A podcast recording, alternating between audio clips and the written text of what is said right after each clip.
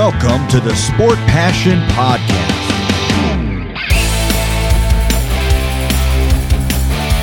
And here is your host, Lars Marendorf.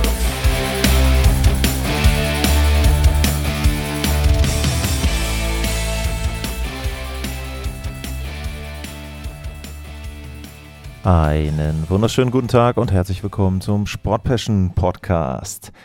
In der heutigen Ausgabe geht es um einige Collisions, Suspensions, Checks, alles, was in der NHL wahrscheinlich nichts zu suchen hat. Einige Dinge sind da passiert auf dem Eis, die sich überhaupt nicht gehören. Manche Dinge waren mehr unglücklich, manches ist sicher diskutabel. Das wird heute eines der Themen sein und dann schaue ich auch noch auf zwei Trades, die stattgefunden haben.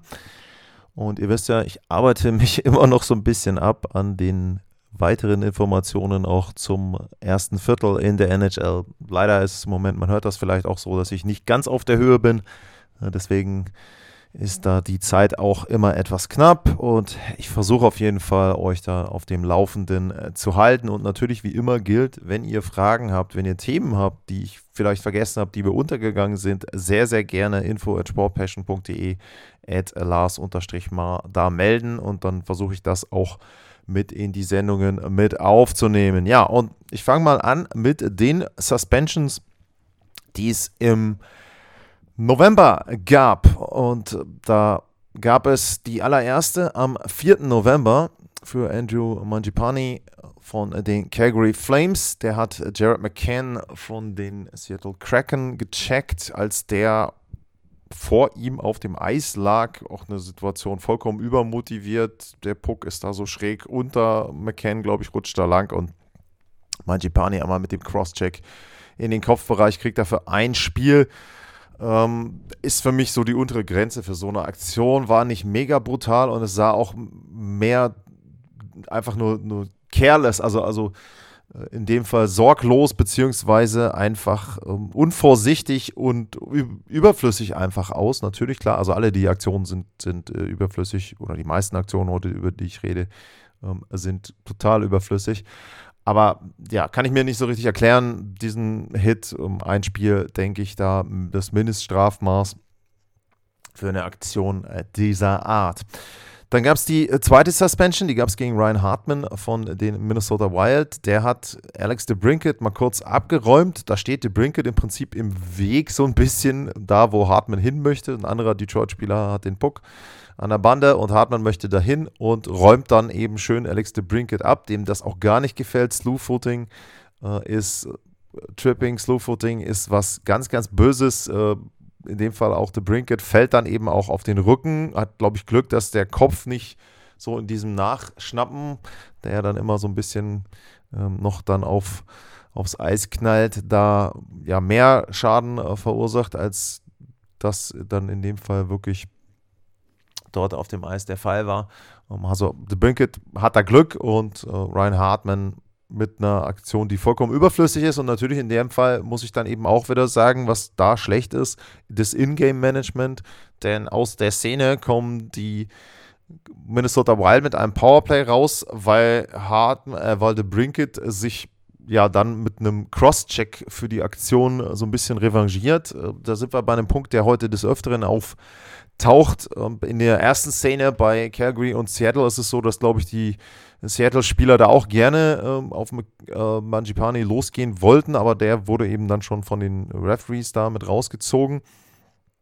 Ähm, in dem Spiel eben Minnesota gegen Detroit revanchiert sich der Brinket dann mit einer Aktion, für die er zwei Minuten bekommt. Und da haben wir den, das Problem, das allererste, dieses, diese Selbstverständlichkeit, dass man sich revanchiert bei einem Foul, also dass man da irgendwo selber dann etwas machen muss.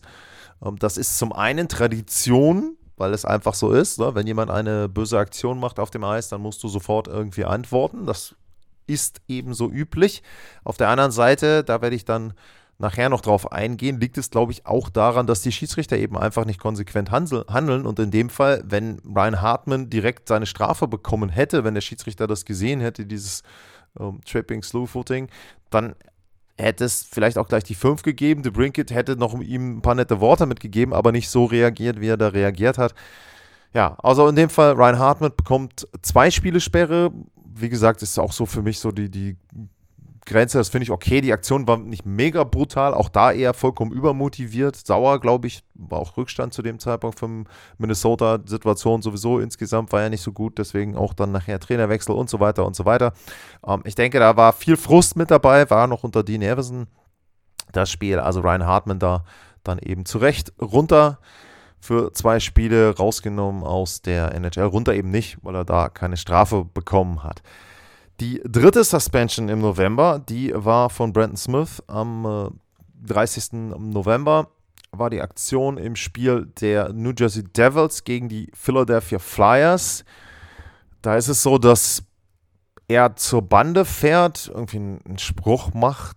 So sieht es jedenfalls für mich aus. Also ein bisschen auch den Gegner provoziert und Konechny reagiert mit einem bösen Cross-Check gegen den Oberarm gegen den Armbereich von Smith und Smith reagiert mit einem Schlägerschwung äh, auf Konechny. Und da muss ich dann ganz ehrlich sagen, was ich da nicht verstehe, ist, wenn ich denn für die Szenen eine Suspension gebe, was für, bei Smith absolut berechtigt ist, warum kriegt Konechny die dann nicht auch? Weil die Aktion von Konechny ist genauso überflüssig, ist genauso gegen die Regel. Es ist ein Cross-Check. Es ist ein Cross-Check, der von hinten kommt gegen den Gegner, der den Cross-Check so nicht erwartet, nicht erwarten kann. Und damit ist das für mich auch dann eine Aktion, wo ich dann auch eine Strafe geben muss. Sie haben ihm eine Fein gegeben, wo ich dann immer sage, diese Feins, die können sie dann auch sein lassen. Ähm, dann sollen sie lieber irgendwie, äh, ja, ich weiß nicht was. Also äh, Fein ist für mich ein absoluter Witz. Ähm, in dem Fall muss ich eben sagen, ja, Smith überreagiert, aber die eigentliche Aktion geht in dem Fall dann von Connectney aus, weil er die Ebene Sprüche, Trash Talk verlässt auf der sich Brandon Smith anscheinend befindet. Und dementsprechend hätte ich dann gesagt, dass da beide eine Pause kriegen und dann natürlich Smith die größere Strafe, weil die Aktion mit dem Schlägerschwung schon so ein bisschen schlimmer ist als das, was äh, in dem Fall dann dort äh, Connectney gemacht hat, aber trotzdem für mich absolut äh, suspension worthy, auch das, was Connectney macht in dem Zusammenhang dann. Dann gab es eine Szene im Spiel der Boston Bruins bei den New York Rangers. Ähm, Jacob Truber gegen Trent Frederick. Ist ja ein, ähm, ein Gerangel vorm Tor und Truber wird da, glaube ich, so ein bisschen gehalten. Also der Schläger wird gehalten von Truber, von Trent Frederick und Truber versucht sich da zu befreien, macht das auch und in dem Zuge schwingt er aber eben dann seine Schläger einmal quasi komplett durch und trifft da Frederick oben am Kopf. Ähm, jetzt kann man natürlich sagen, naja, er reißt sich los. Das sieht in einer Perspektive absolut brutal aus. Also es sieht wirklich so aus, als ob er da ausholt und ihm eine verpasst. Das ist dann so ein bisschen so diese ähm, ja, Zeitlupen-Perspektive, die manchmal täuscht. Aber ähm, wenn man dann die andere sieht, dann sieht es eher halbwegs harmlos aus in dem Sinne, dass er dann da wirklich nur abrutscht. Für mich ist aber auch das eine Aktion, wo man sagen muss, naja, ähm, also man muss schon auf seinen Schläger, auf seinen Stock aufpassen und in dem Fall ist es dann eben so, dass Truber da careless ist. Auch da wieder, hoher Stock gibt so oder so. Ähm, und in dem Fall sind das dann für mich eben auch fünf Minuten und eine Spieldauer. Und Chuba sollte auch eine Sperre bekommen. Und da sind wir wieder beim alten Punkt. Chuba hat für seine Hits in der Vergangenheit, weiß ich gar nicht, ob er Bob Feins bekommen hat, müsste ich nachschauen, aber er hat Sperren eben oft vermieden. Und dementsprechend hat er natürlich auch keine Historie und dann kann man wieder sagen, naja gut, dann kriegt er jetzt mal ne, ein Du-Du-Du oder ich schau mal nach, ob er überhaupt eine Fein bekommen hat. Ja, die hat er bekommen. Er hat 5000 Dollar Strafe bekommen ähm, für eben dann High-Sticking. Äh, ja, sorry. Ist ein Repeat-Offender für mich, ist eine Sperre für mich. Wir brauchen nicht mega drüber diskutieren, weil ich in dem Fall wirklich auch sagen muss, das ist nicht wie bei Donald Brashear damals, McSorley, wo er ihm dann so einen mitgibt. Winkeltrefferpunkt ist ähnlich. Nochmal, er reißt sich los. Trotzdem, wenn ich mich losreiße, bin ich dafür verantwortlich für meinen Schläger. Trifft ihn, ein Spielsperre hätte ich da in dem Fall gesagt. Ähm, und dann wäre die Nummer auch durch. Aber auch da wieder, dann wäre eben was im Rekord, da würde was stehen. So ist es eben diese 5000 Dollar äh, Strafe, die den Jungs nicht so viel ausmacht. Ja, das war schon die, die erste Szene, wo nichts passiert ist. Und leider häuften sich dann zum, beziehungsweise am letzten Wochenende die Szenen, die meiner Meinung nach diskutiert werden müssen. Da fange ich mal an mit der, die wahrscheinlich erstmal am erschreckendsten aussah und wo man wirklich dann auch, ich habe es nicht live gesehen, deswegen war es dann noch okay, weil ich wusste, es geht dem Spieler soweit gut. Aber trotzdem, äh, wenn man das live gesehen hat, glaube ich, war das erstmal ein ziemlicher Schock. Und zwar geht es um das Spiel der Senators gegen die Detroit Red Wings. Da war es so, Detroit im Powerplay und Dylan Larkin kämpft vorm Tor und versucht sich da eine Position zu verschaffen und äh, Matthew Joseph von den Senators, der versucht ihn da wegzuschieben mit, einem, mit einer hohen Aktion mit seinem rechten Handschuh und in dem Handschuh hat er dann eben auch den Schläger mit drin, versucht er da Larkin wegzuschieben, trifft ihn hinten am Kopf, irgendwo im Ohr, im Nackenbereich ähm, auf der linken Seite vom, wenn man jetzt, oder beziehungsweise wenn man auf Larkin schaut, ist es die rechte Seite, also Larkins linke Seite wird hinten getroffen am Kopf. Und durch diesen Hit wird Larkin gegen Parker Kelly gedrückt und Parker Kelly kommt auch von der Seite, trifft dann Larkin auch nochmal. Und diese Kombination aus zwei Kopftreffern rechts und links, die knockt Dylan Larkin richtig aus. Also der liegt dann da auf dem Eis, auch nicht so, wie man das manchmal hat, dass der Spieler noch seine, seine Beine irgendwie in, in eine Richtung hat oder Füße in eine Richtung hat. Die sind wirklich so, als ob man ihn ausgenockt hat. Er liegt flach auf dem Eis, also komplett Blackout, würde ich sagen. Und das sah schon äh, ziemlich gefährlich aus und da musste man schon äh, gucken, dass da wirklich nichts passiert ist. Zum Glück ist ihm anscheinend nichts passiert. Er steht dann sogar nachher auf, wird von zwei Mannschaftskameraden von Fabri und Ghosty Spear mit rausgeführt. Aber das war schon, also ja, sehr, sehr strange, auch weil die Geschwindigkeit dieser beiden Treffer gar nicht so hoch war. Also es war jetzt nicht so, wenn man dann eben zum Beispiel dann bei Connectney oder bei ähm, dann Smith die Treffer sieht ähm, oder eben dann auch bei Truber, da ist wesentlich mehr Geschwindigkeit hinter, aber in dem Fall scheint es eben auch eine Stelle gewesen zu sein und vielleicht auch diese Kombination einer, recht, einer rechte Seite, einer linke Seite so ungefähr und dann ähm, bist du raus, Doppeltreffer. Also das sah gefährlich aus und dann war es so, ja, ist eigentlich nicht zum Lachen. David Perron denkt dann, dass Artem Sub, der daneben steht, weil Larkin fällt halt, die beiden anderen Spieler, die um Larkin rum waren, Joseph und Kelly, die skaten irgendwo anders hin und dann steht, in dem Fall muss man sagen, der arme Artem Sub hinter Larkin, guckt noch runter und bekommt dann von David Perron einen Cross-Check ins Gesicht und ähm, in den Kopfbereich und brutale Aktion.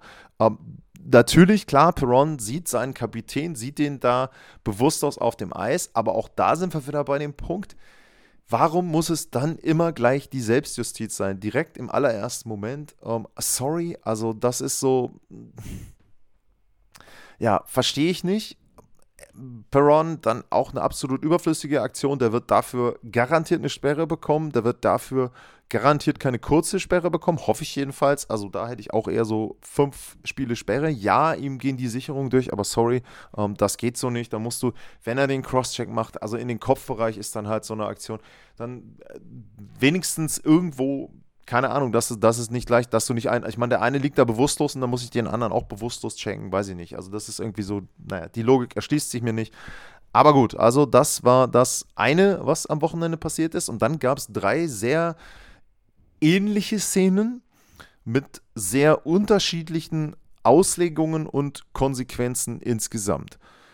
Die erste Szene in dem Zusammenhang ist ein Check von Evander Kane gegen Jonas Brodin im Spiel der Edmonton Oilers gegen die Minnesota Wild. Und da ist es so, dass ja ein Dump-In erfolgt von den, ist es von den Oilers und ähm, Brodin fährt eben hinter sein Tor. Der Puck geht hinter das Tor der Minnesota Wild und Brodin schaut sich auch einmal um nach hinten und sieht da zwei Oilers-Spieler. Wahrscheinlich sieht er den an der Bande eher als Evander Kane hinter ihm, aber er muss zumindest Kane, würde ich jetzt erstmal sagen, dort in seinem Rücken erahnen, wenn nicht sogar wissen. Äh, als NHL-Profi sollte man da schon wissen, wo dann der Gegner kommt vom Vorcheck. Das ist soweit alles auch noch okay.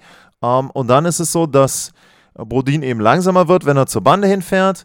Ähm, Kane kommt zu ihm hin. Bodin lehnt quasi ähm, nach hinten, also versucht sich auch gegen den Check von Evander Kane ähm, zu schützen und spielt dann mit der Rückhand den Puck relativ wenig an die Seite, weil er eben den zweiten Oilers-Spieler, der etwas weiter oben wartet, am Face-Off dort außen an der Bande, dort sieht und versucht, den äh, Puck da seinem Mitspieler quasi hinzuliefern. Das ist soweit die Szene.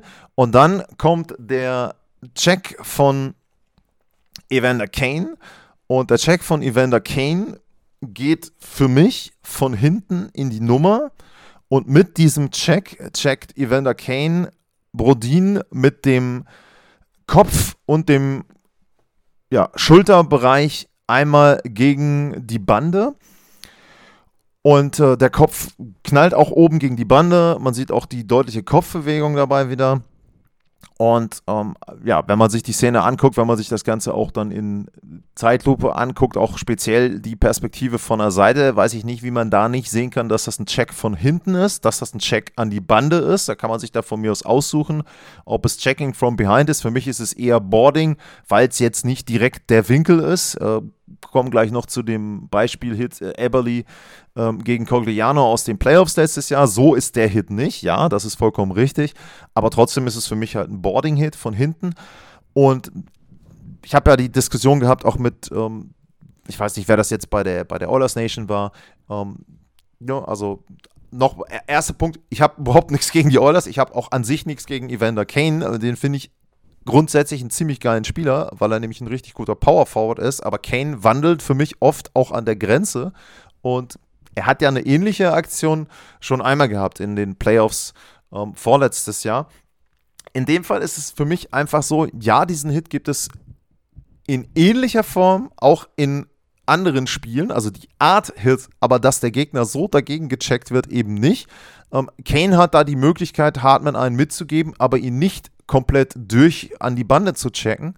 Ähm, für mich ist das einer der gefährlichsten Hits, den du fahren kannst, weil du deinen Gegner mit dem Kopf eben, das ist quasi diese Andersrum-Bewegung, als wenn du aufs Eis fällst. Du knallst vorne mit dem Kopf gegen die Bande. Auch da ist der Nackenbereich extrem beansprucht. Der Kopfbereich ist extrem beansprucht. Im Grunde ist es so, diese Hits über die ich jetzt heute rede, da warten wir nur darauf, dass irgendwann einer der NHL-Spieler entweder in dem Fall dann besseren Fall gelähmt ist oder aber sogar, dass einer der NHL-Spieler, die diese Hits bekommen, äh, stirbt. Wir waren bei Eberly und Cogliano, finde ich, relativ nah an der Lähmung. Ne? Also ich kenne mich medizinisch nicht aus, wann dann eine Lähmung passiert, aber ein gebrochener äh, Nackenwirbel ist für mich schon ziemlich nah ähm, an der Lähmung. Also da haben wir das schon gesehen und in diesem Fall, wie gesagt, ähm, ja, natürlich ist es ein ähnlicher Hit wie ein normaler Vorcheck, aber es ist eben nicht genau so ein normaler Vorcheck. Und ja, mir ist auch klar, dass es ein hartes und schnelles Spiel ist, aber wenn ich dieses Spiel besser machen will und wenn ich das Spiel attraktiver machen will, dann will ich doch Verletzungen raus haben. Ich möchte doch nicht, dass Brodin sich verletzt. Und ja, es ist richtig, die Verletzung an sich ist natürlich Zufall. Brodin kann auch Glück haben und aufstehen und keine Verletzung haben. Werden wir heute in einem der weiteren Checks auch noch haben. Aber in dem Fall ist es für mich eben so, dass er sich verletzt, ist dann die Konsequenz natürlich aus dem Hit. Also mit diesem Hit nehme ich ja eine mögliche Verletzung in Kauf. Wie gesagt, ob, der, ob die dann passiert, ist Glückssache. Deswegen, ja, auch das sage ich immer, ist es dann nicht in äh, die Strafe mit einzubeziehen, ob das dann eine Suspension gibt.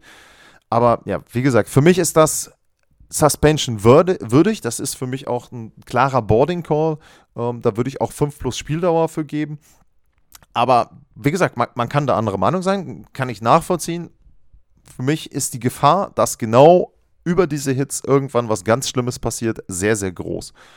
Ähm, was ich noch sagen muss in dem Zusammenhang, was ich dann absolut lächerlich wieder finde, äh, dann ist es so, äh, dass, also eine Szene natürlich kommt Ryan Hartman, haben wir heute auch schon drüber geredet, danach und versucht Evander Kane ja auch irgendwie einen mitzugeben. Ähm, der ist dann clever, zieht die zwei Minuten ähm, auch da wieder, warum muss das dann sein, dass der Spieler da reagiert? Hm, naja, weil er der Meinung war, dass der Schiedsrichter da eben nicht gepfiffen hat. Wie gesagt, für mich große Strafe. Um, ähm, und dann passiert auch die Szene danach nicht. Aber gut, was ich lächerlich finde, ist, dass Department of Player Safety, dass sich die Szene anschaut und dann wohl eine Warning an Ken Holland und Evander Kane rausgibt. Da stelle ich mir die Frage, wo, wofür ist denn die Warning? Also entweder ist dieser Check gegen die Regeln. Er ist dann eine Strafe und in dem Fall dann auch fein, Schrägstrich, suspension worthy. Oder aber er ist nicht gegen die Regel. Aber ich kann ja nicht sagen, also du pass mal auf, du hast jetzt keine Strafe im Spiel bekommen, du bekommst von uns auch keine Strafe, aber du hast jetzt einen Eintrag. Auf welcher Basis? Auf der Basis, das wär, war vielleicht nicht regelkonform. Also sorry, das geht überhaupt mal gar nicht. Das ist wieder komplett lächerlich. Tut mir leid, dass das jetzt nicht passiert ist vor der Global Series, weil sowas hätte ich dann auch wieder Gary Batman mal gerne gefragt, wie sie das verkaufen, dass ein Hit auf der einen Seite einen Eintrag gibt ins Strafregister, so will ich es jetzt mal sagen. Ne? Also ist keine Fine, keine Suspension, die dritte Kategorie, die wir bisher noch nicht kennen. Ähm, Notizen von, äh, von George Paris. Und trotzdem ist es aber dann so, dass er ohne wirkliche Bestrafung rausgeht. Also, ja, weiß ich nicht. Aber ähm, gut, wir sind beim Department of Player Safety. Das macht oft wenig Sinn. Dann nächste Szene, andere Teams, aber ähnliche Aktion. In dem Fall ist es dann Eric Robinson gegen Justin Barron. Das Spiel der Buffalo Sabres gegen die Montreal Canadiens in Buffalo. Auch da eine Szene, auch da geht der Puck außen rum an der Bande hinters Tor, dann hinterm Tor lang der Montreal Canadiens. Baron stoppt den ab, steht da auch, schützt sich gegen den Check, den er erwartet, gegen den Vorcheck, schaut auch kurz nach hinten und dann kommt eben, äh, nicht Robinson, Baron steht da und ähm, äh, schützt sich gegen den Vorcheck, den bringt dann auch ähm, Robinson und der checkt dann Baron eben gegen die Bande, aber auch da muss ich eben sagen, genau diese Aktionen sind mega gefährlich. Robinson nimmt in dem Fall auch noch richtig Anlauf, einmal quer durch die offensive Zone und fährt dann Baron da in die Bande rein. Auch da wieder steht halt kurz vor der Bande, fällt dann mit dem Kopfbereich auch gegen oben die Kante gegen so halb. Ähm, sieht alles überhaupt nicht gut aus. Ich weiß auch gar nicht, ob Aaron jetzt ähm, auch länger verletzt ist oder nicht. Auf jeden Fall, es ist dann in dem Fall auch so, dass ja danach auch wieder natürlich klar der Scrum entsteht. Und da gibt es dann die 5 plus Spieldauer und da hat dann Carlo Pozo im Interview nach dem Spiel gesagt, der Captain der Buffalo Sabres, dass er ja nicht so ganz nachvollziehen kann, dass im Spiel vorher gibt es halt eine ähnliche Aktion von Kane gegen Bodin, da gibt es gar nichts. In dem Fall gibt es dann 5 plus Spieldauer. Und ähm, das ist eben genau das Problem, dass die Spieler selber das Gefühl haben, sie wissen nicht, was ist jetzt eine Strafe, was ist legal, was ist illegal, was ist eine Aktion, die drüber ist. Und was ist eine Aktion, wo ich sagen muss, naja, ähm, das ist jetzt eben dann keine Strafe und äh, du hast da deinen Check zu Ende gefahren. Also auch da wieder extrem gefährlich, dadurch, dass Robinson dann auch den, den Arm quasi durchzieht und Baron dann eben wirklich mit dem Gesicht, mit dem Kopfbereich da gegen die Bande checkt. Gefühlt ein bisschen eine Nummer drüber als das, was Kane gemacht hat, aber fällt für mich in eine ähnliche Kategorie rein. Also deswegen ähm, ja, an der Stelle auch da, da sind die 5 plus Spieldauer gekommen. Ähm, Strafe, Suspension gab es meines Wissens äh, bisher nicht. Und ähm, ja, das war dann die zweite Szene dieser Art. Und die dritte folgte dann im Spiel der Columbus Blue Jackets zu Hause gegen die Florida Panthers. Auch da wieder ein Vorcheck. Ähm, Eric Branson fährt da auch neben sein Tor auch wieder mit dem Rücken zum Gegenspieler. Nick Cousins kommt von schräg hinten und checkt ihn dann voll gegen die Bande. Auch da wieder der Winkel ist extrem gefährlich. Auch da wieder Kopf geht in Richtung Bande, in Richtung äh, dieser Kante, die da ist, die zwischen der Bande und dem Plexiglas oben ist. Ähm, Im Grunde auch da wieder extrem viel Glück, dass äh, Good Branson da nicht verletzt ist äh, in, oder nicht schwerer verletzt ist. Er hat einen Cut oben, blutet ein bisschen, aber grundsätzlich ähm, ist es dann schon so, ähm, dass er da äh, ja noch ziemlich gut aus der Szene rauskommt. Und dann passiert erstmal, dass sie eine 5-Minuten-Strafe verkünden und sich das Ganze anschauen und dann aus diesen 5 Minuten wieder 2 Minuten machen. Kann ich mir nicht erklären, wie man aus der Szene dann wieder zwei Minuten rausmachen kann. Ähm, der Call fünf Minuten sind für mich vollkommen korrekt. Auch da wieder, diese Szene ist so dermaßen gefährlich aufgrund der Geschwindigkeit, aufgrund des Winkels der Gegner. Natürlich kannst du jetzt sagen, ja, ich muss ja damit rechnen. Ich weiß ja, dass der Vorcheck kommt. Ja, natürlich kommt der Vorcheck. Aber der Vorcheck heißt ja nicht, dass ich meinen Gegner mit dem Kopf voran auf diese Kante in Richtung Bande checken muss, sondern man kann den Vorcheck ja auch anders fahren. Und wenn ich meinen Vorcheck eben nicht fahren kann, ohne den Gegner dabei in extreme Gefahr zu bringen, dann kann ich den Vorcheck nicht fahren. Also ich finde halt auch diese Argumentation geil. Ja, naja, das passiert ja immer.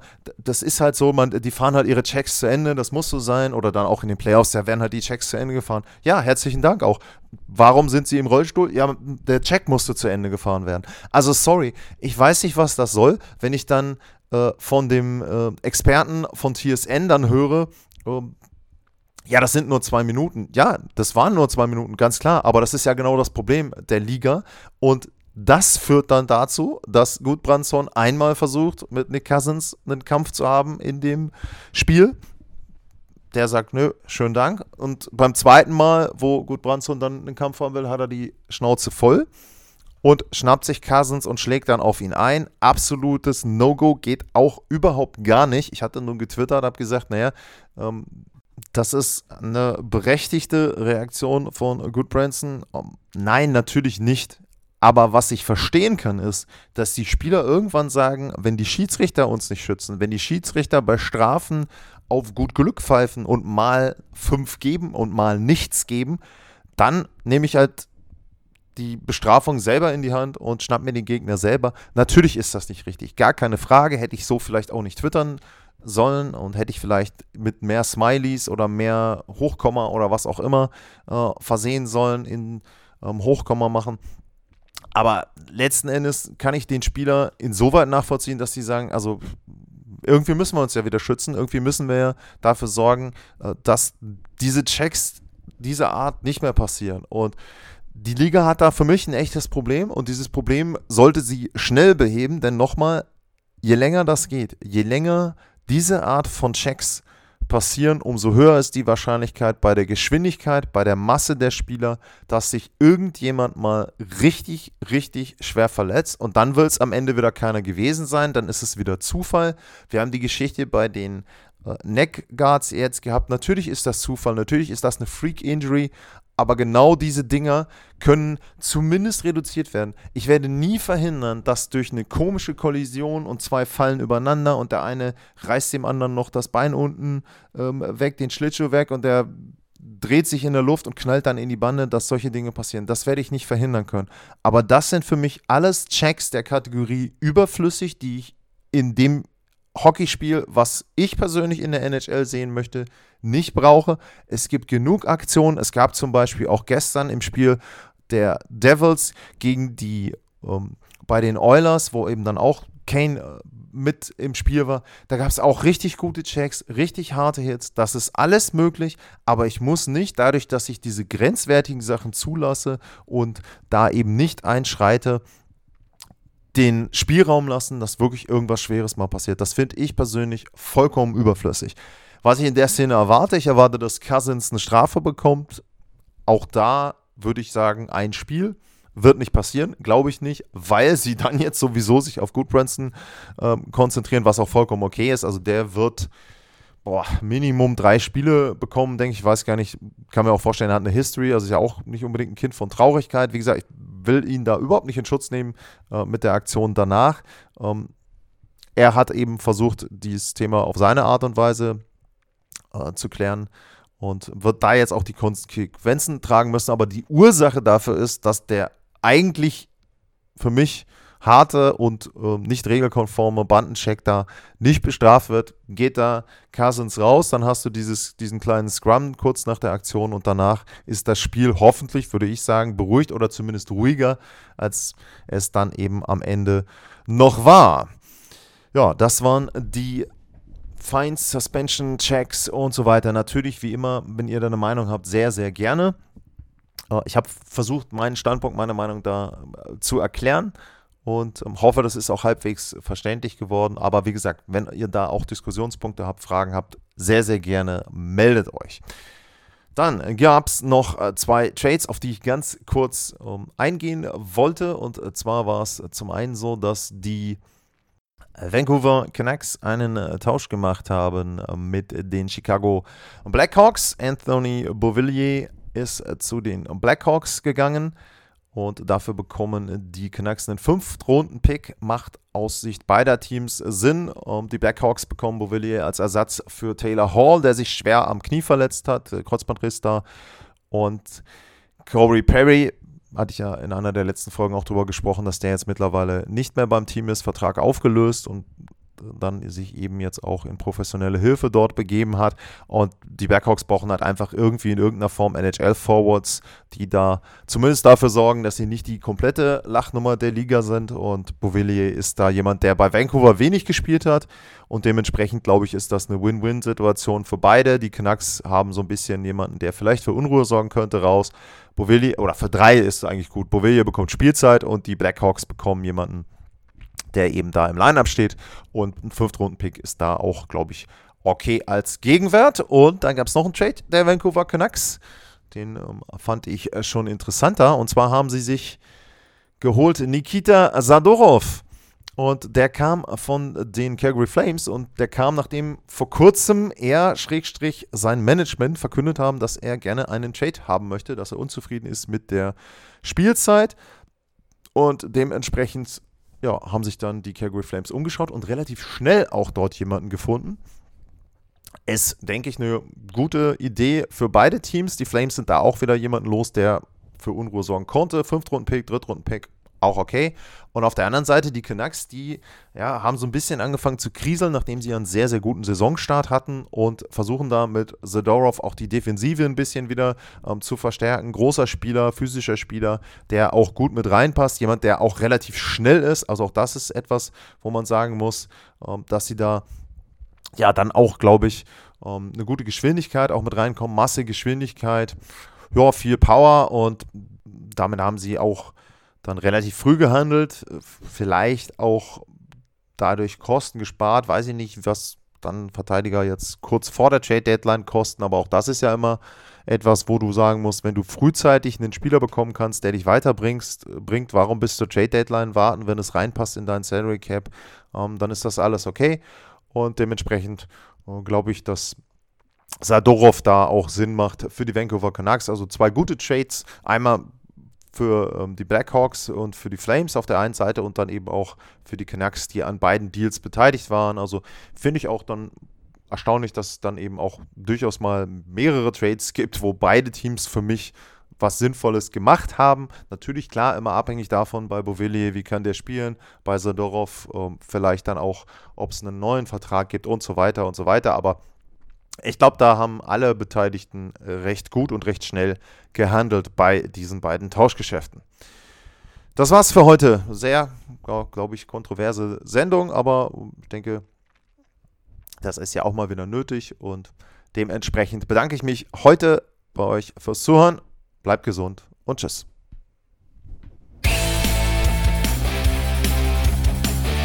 Sportliche Grüße. Das war's, euer Lars.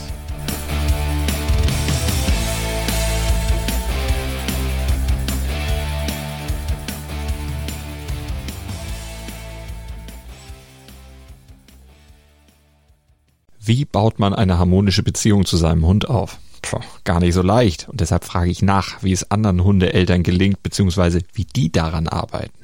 Bei Iswas Dog reden wir dann drüber. Alle 14 Tage neu mit mir, Malte Asmus und unserer Expertin für eine harmonische Mensch-Hund-Beziehung, Melanie Lippisch.